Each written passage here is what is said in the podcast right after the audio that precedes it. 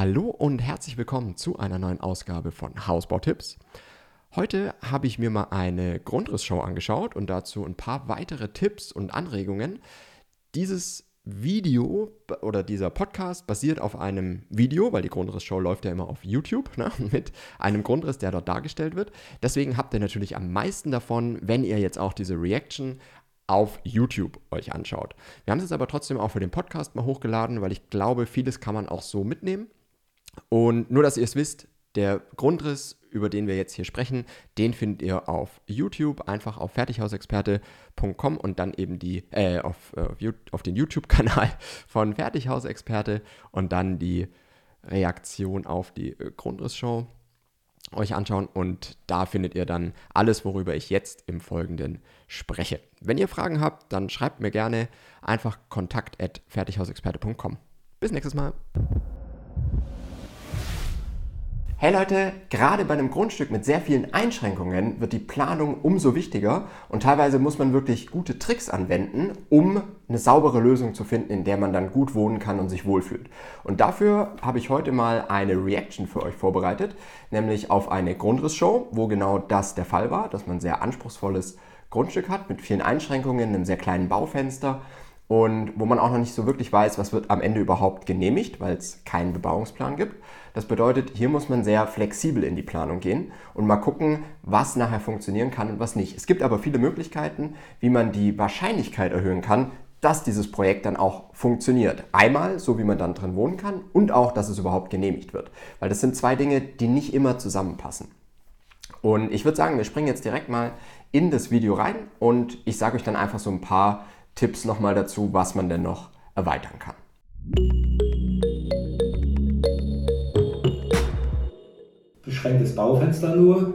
Es ist kein Bebauungsplan vorhanden, aber nach Paragraph 34 mhm. des Baugesetzbuches. Also das, was wir jetzt auch schon gesagt haben. der Bebauung anpassen. Und das wird von den Behörden sehr individuell ausgelegt. Vorher haben wir uns als Architekten darüber gefreut, aber mhm. inzwischen kann das auch Probleme machen, dass man eben sagt, du musst auch so bauen, wie die Nachbarn mhm. bauen. Hier in dem Fall ist zum Beispiel das Baufenster nur 10 Meter mal 8,50 Meter. Das bedeutet, überbaute Fläche von 85 Quadratmetern, mhm. ziehe ich aber Wandstärken und Treppe ab, um die Wohnfläche zu gelangen. Das ist das ist das Wichtige an der Stelle. Also man denkt ja erstmal 10 mal 850, so plane ich mein Haus auch, aber das ist das gesamte Baufenster. Das heißt, Wandstärken etc. müssen noch abgezogen werden und dann kommt man, ich glaube, nur auf 65, 70 Quadratmeter, die an wirklicher Wohnfläche übrig bleiben für das Erdgeschoss und das ist dann schon sehr wenig. Habe ich nur noch 65 Quadratmeter. Okay. Daher haben wir das Haus geplant über zwei Vollgeschosse mhm. äh, und haben dann ein Satteldach. Dann mit Satteldach, genau, und zwei Vollgeschosse. Das Wichtige hier ist, dass man das nochmal versteht, das Baufenster gibt ja wirklich vor, wie breit man bauen darf. Und darüber hinaus ist in der Regel nicht erlaubt. Das bedeutet, man hat jetzt hier nicht einfach die, die Tatsache und sagt, okay, jetzt plane ich mal 10 mal 8,50 und wenn ich nachher 10 mal 9 Meter brauche und das kostentechnisch darstellbar ist, dann mache ich es halt so, sondern man ist auf diese 8,50 und 10 Meter beschränkt und muss darin alles unterbringen, was man braucht und was man haben möchte. Und das ist genau das, wo es kompliziert wird, das zu vereinen. Ohne Kniestock, also als Speicher draufgesetzt und müssen dann sehen, dass wir die 34er-Bedingungen einhalten, mhm. Bebauung anpassen, dass der First neben die Nachbargebäude nicht überragt. Okay. Genau, das ist auch noch ganz wichtig. Man darf dann nie höher bauen als ein Nachbar. Beziehungsweise darf ist übertrieben, aber äh, man sollte nicht höher bauen, weil sonst könnte der Nachbar sich ja auch wieder beschweren und hätte dann wieder einen Grund dafür zu sagen, der darf so nicht bauen, weil das ist nicht an der Nachbarbebauung orientiert, weil es ist ja höher. Ne? Und auch hier gibt es wieder gewisse Grenzbereiche und Toleranzen etc.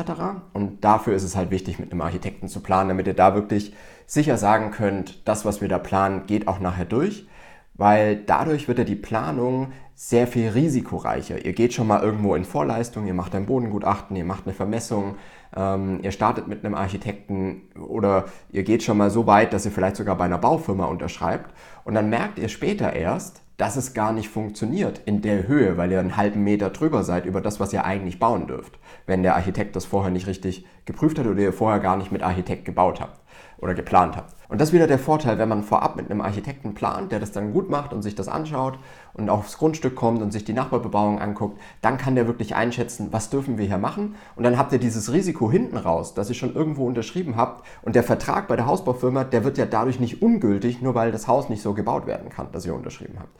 Und das müsst ihr wirklich wissen. Deswegen ist auch die Planung im Architekten super wichtig. So. Okay. Wie viel Wohnfläche war, ähm, waren dann insgesamt im ganzen Haus? Ich muss dabei sagen, wir haben mehrere Planungen gemacht. Mhm. Ich habe unter den gerade genannten Konditionen die erste Planung gemacht. Das heißt, das Dachgeschoss äh, nicht ausgebaut und äh, auch und hatten einen Keller. Dann mhm. hat das Bodengutachten ergeben, dass der Keller wegen der Gründung, äh, Feuchtigkeit etc. Probleme bereitet. Okay. So, daran sieht man jetzt wieder, super wichtig, das Bodengutachten frühzeitig zu machen und schon in der Planung zu erfahren, dass der Keller sehr teuer werden könnte. Weil das wirft die komplette Planung um. Und wir sehen jetzt gleich auch wie, nämlich im Grundriss muss ja dann im Erdgeschoss noch der Technikraum untergebracht werden. Und das ist gerade bei so einem engen Baufenster, ne, und ihr merkt, wie diese ganzen Faktoren, die jetzt äh, sich gegenseitig bedingen, und wie die nachher das Projekt wirklich deutlich schwerer machen, weil man jetzt nicht einfach sagen kann, jetzt mache ich das Haus halt nochmal einen Meter breiter und kriege dann noch den Technikraum unter, sondern dafür braucht man wieder eine spezielle Lösung und jetzt springen wir mal in den Grundriss und den sehen wir hier. Hier sieht man dann auch die Besonderheit, schon mal hier, dass das der HBR angehängt das wurde. Das ist, äh, durch, wie ich vorhin erwähnte, durch mhm. den Wegfall des Kellers wegen Gründungsschwierigkeiten habe ich den Hauswirtschaftsraum mit der Technik, mit der Wärmepumpe mhm. ins Erdgeschoss gelegt. Das erfordert die Zustimmung des Bauamtes, weil wir außerhalb des Baufensters liegen. Ich äh, bin da aber optimistisch, weil dieser eigentlich Technikraum, wie man nennt, keine reine Wohnfläche ist und er ist auch nur eingeschossig, bekommt ein Flachdach, ähm, dass man So, und damit hat euch der Architekt die Argumentation geliefert, warum dieser Anbau für den Technikraum doch funktionieren kann. Na, obwohl man ja über das Baufenster hinausgeht. Und hier sieht man jetzt, normalerweise sagen wir ja immer, um die Kosten niedrig zu halten, sollte man den Baukörper so einfach wie möglich zu halten. Also keine Erker, keine Rücksprünge, Gauben etc. Aber hier wird der Erker, weil es ist ja ein Erker oder Anbau, als einfaches Werkzeug benutzt, um die Technik noch unterzubringen, weil eben kein Keller möglich ist im, im Preis. Ne? Das bedeutet, hier hat man jetzt das Argument gegenüber dem Bauamt, es ist ja keine Wohnfläche und es ist nur ein eingeschossiger Anbau, also man geht auch nicht in eine gewisse Höhe und ist damit dann oder ist in einer anderen Argumentation, als zu sagen, hier, ich will einfach mehr Wohnraum haben und stelle mir hier einen total verglasten Erker für mein Wohnzimmer vor. Ne? Das sind zwei völlig unterschiedliche Dinge und deswegen ist der Erker hier ein super Planungstool, mit dem man es erreichen kann, dass der Grundriss, so wie er jetzt erstmal war, beibehalten werden kann, ohne dass er komplett umgeworfen werden muss, sondern der Technikraum wird dann nur dran gesetzt. Wie gesagt, ist ein bisschen teurer, weil es auch ein Flachdach hat, was auch wieder teurer ist, auch mit Abdichtung etc. Aber es ist eine Möglichkeit, den Grundriss trotzdem so umzusetzen. Und genau das ist das Wichtige. Ne? Gerade wenn man sehr eingeschränkt ist, muss man gucken, wie findet man Lösungen. Und hierfür kann jetzt dieser Erker eine gute Lösung sein, wo man schauen muss, geht es beim Bauamt durch oder nicht. Und das muss man dann eben mit einer Bauvoranfrage dann prüfen. So, ansonsten finde ich es ein super Grundriss. Hab hier alles drin. Hier oben würde ich direkt mal meinen ersten Tipp einwerfen, nämlich hier würde ich auf jeden Fall Hebeschiebetüren dann verbauen weil die einfach das deutlich einfacher machen, diesen Raum hier noch mit Laufweg etc. zu nutzen. Wenn das hier eine Flügeltüre wäre, dann seht ihr schon, dieser Schwingbereich hier macht es schon sehr eng hier dann zu sitzen. Gerade im Sommer, wenn man dann hier immer offen haben will, dann stören die Stühle eher und da ist eine Hebeschiebetür sehr sinnvoll, genauso hier im Bereich, weil dann hat man hier auch noch Möglichkeit, bei der Küche vielleicht hier zu sitzen und hier rum. Ne, in der Küche sitzt man ja auch gerne mal und das ist dann ein bisschen einfacher. Ist natürlich teurer, die Hebeschiebetür, kann hier aber großen Sinn machen, weil sie einfach ähm, eine gewisse andere Nutzung des Raumes davor ermöglicht. Ansonsten gut geplanter Grundriss, ein WC, in dem alles drin ist, ein Büro mit einer guten Größe, also das passt. Hier würde ich dann, und das ist mein Tipp Nummer zwei für diese Planung, eine Schallschutzwand dann einziehen, weil ihr müsst ja bedenken, hier sitzt dann die Wärmepumpe Und hier kann man zwei Dinge tun, damit es dann beim Arbeiten auch nicht zu laut wird, weil im Technikraum entsteht einfach etwas Geräusch, weil da sitzt halt die Haus Haustechnik. Das eine ist, oder drei Dinge, wenn man so will. Das eine ist eine Schallschutztüre, das zweite ist eine Schallschutzwand und das dritte ist die Wärmepumpe als Splitgerät wählen, sodass nur eine Inneneinheit hier sitzt und dann außen das Außengerät von der Wärmepumpe, wo dann die Geräuschentwicklung stattfindet. Ja, wenn das ein innen aufgestelltes Gerät ist, dann hat man natürlich die Geräuschentwicklung wieder im Raum oder im Haus und ähm, dann kann es auch im Büro ja, ein bisschen lauter werden oder ein bisschen Brummen zu hören sein. Deswegen diese Maßnahmen auf jeden Fall bedenken, wenn Büro angeschlossen an Technikraum, wenn es halt planerisch nicht anders geht, dann würde ich hier auf jeden Fall zusätzliche Schallschutzmaßnahmen mitnehmen und am besten eine Split-Wärmepumpe mit Außengerät. Genau, dann springen wir mal in das Obergeschoss. Sehr großzügige Kinderzimmer. Ja. Also das ist Genau, schon zwei Kinderzimmer. gut über dem Durchschnitt. Das war auch Durch die Wunsch. halbgewendelte Mit großen Treppe auch der. Flur relativ Wir haben klein. das Ne? klassische Elternschlafzimmer mit Ankleide und ein gemeinsames großes Bad für Eltern und Kinder.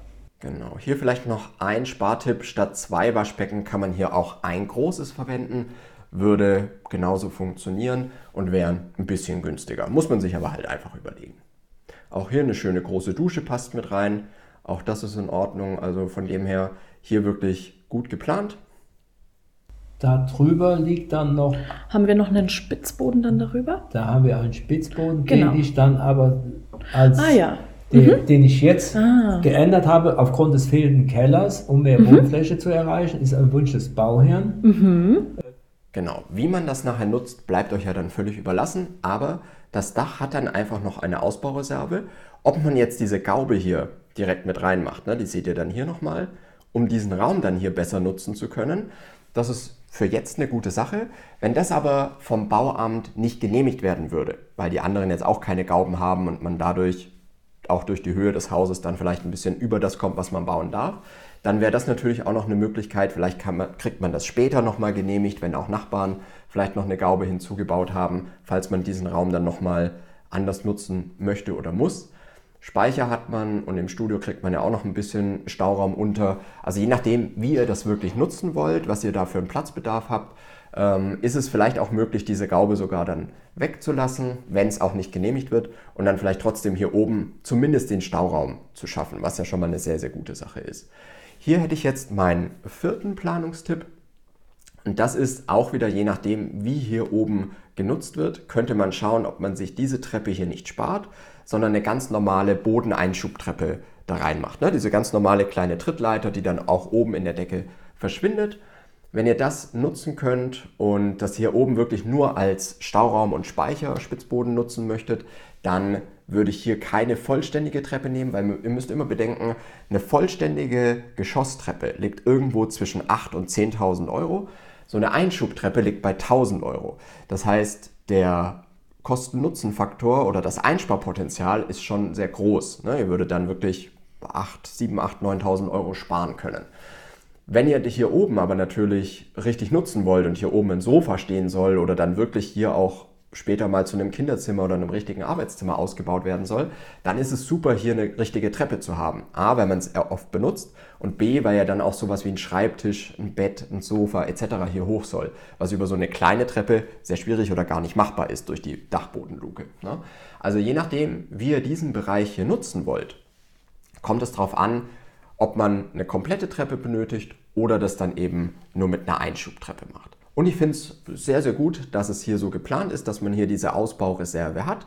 Ob, wie gesagt, jetzt direkt mit Gaube oder ohne, ist einmal eine Kostenfrage, weil so eine Gaube natürlich auch immer direkt was kostet. Da seid ihr mit 10.000 bis 15.000 Euro sicherlich dabei, je nachdem, wie groß da auch ein Fenster drin ist, was das für ein Dach haben soll, etc.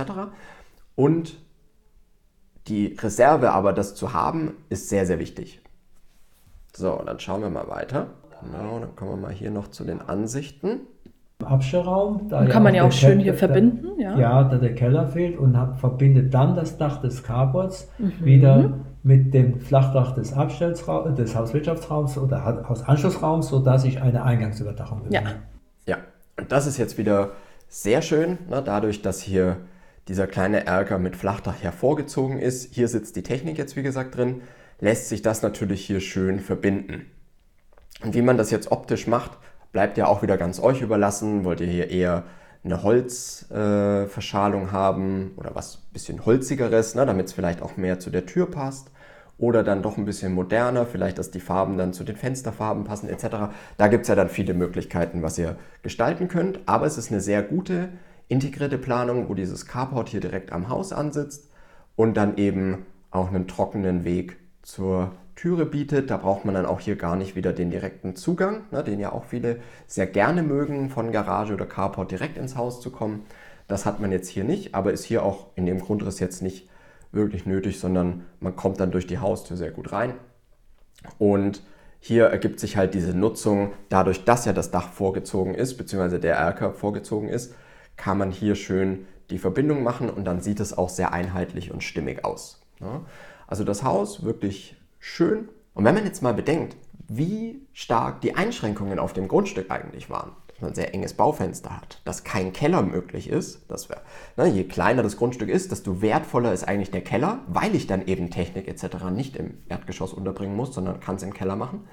Ähm, und wenn man bedenkt, wie unklar es eigentlich ist, was man genehmigt bekommt, dann finde ich es schon eine super Planung, weil hier einfach mit sehr vielen Werkzeugen gespielt wurde, um gute Lösungen zu finden. Und das zeigt wieder, was ein Architekt eigentlich im Kern macht, nämlich zu schauen, welche Situation haben wir, welche Ausgangssituation und mit welchen Maßnahmen kann ich jetzt den Platzbedarf und das Grundstück so ausnutzen und darstellen, dass es am Ende funktioniert und wirklich zu einem schönen, sich wohl, wohl anfühlenden Haus wird. Ne? Und das ist genau der, der Trick, weil hier würde auch wieder kein Standardhaus passen. Ne, man könnte dann wieder sagen, ja, Standardhaus XY würde hier passen, aber da ist dann der Technikraum wieder zu klein geplant, da sind das dann nur 5 Quadratmeter, da kommt man dann hinterher erst drauf, muss dann wieder schauen, wo bringe ich den jetzt wieder unter. Und das ist halt einfach eine ganz andere Herangehensweise, wenn man sagt, man plant wirklich einmal das Haus komplett aufs Grundstück.